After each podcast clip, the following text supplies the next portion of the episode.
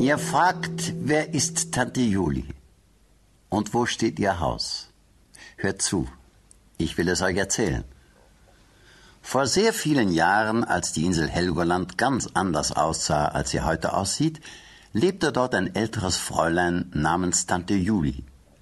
Sie hatte weder Neffen noch Nichten und war daher recht besehen gar keine Tante, aber weil sie niemandes Tante war, wollte sie jedermanns Tante sein. Und das hatte sie durchgesetzt. Alle Welt nannte sie Tante Juli, auch ich, dessen Elternhaus nicht weit von Tante Julis Haus entfernt war. Ich kannte das Haus der Tante Juli gut, weil ich als kleines Kind fast täglich einmal zu ihr hineingeschaut hatte. Es war ein lustiges und kurioses Haus.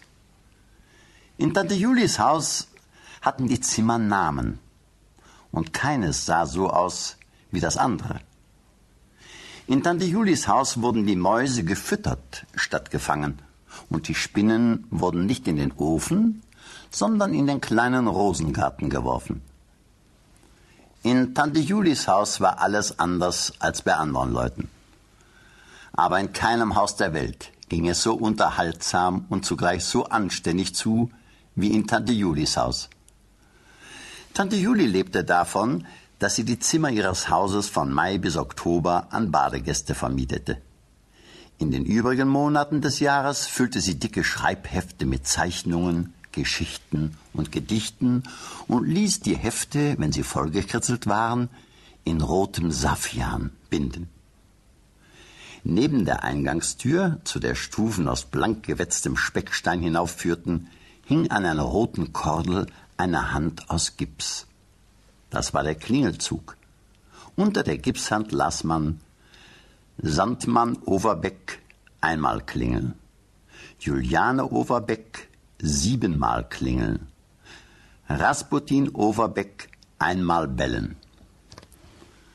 Sandmann war ein Junge von 15 Jahren, den Tante Julie als Säugling am Strand gefunden und zu sich genommen hatte. Wer seine Eltern waren, wusste niemand. Tante Julie behandelte ihn wie ihren Sohn und hatte ihm auch ihren Namen gegeben.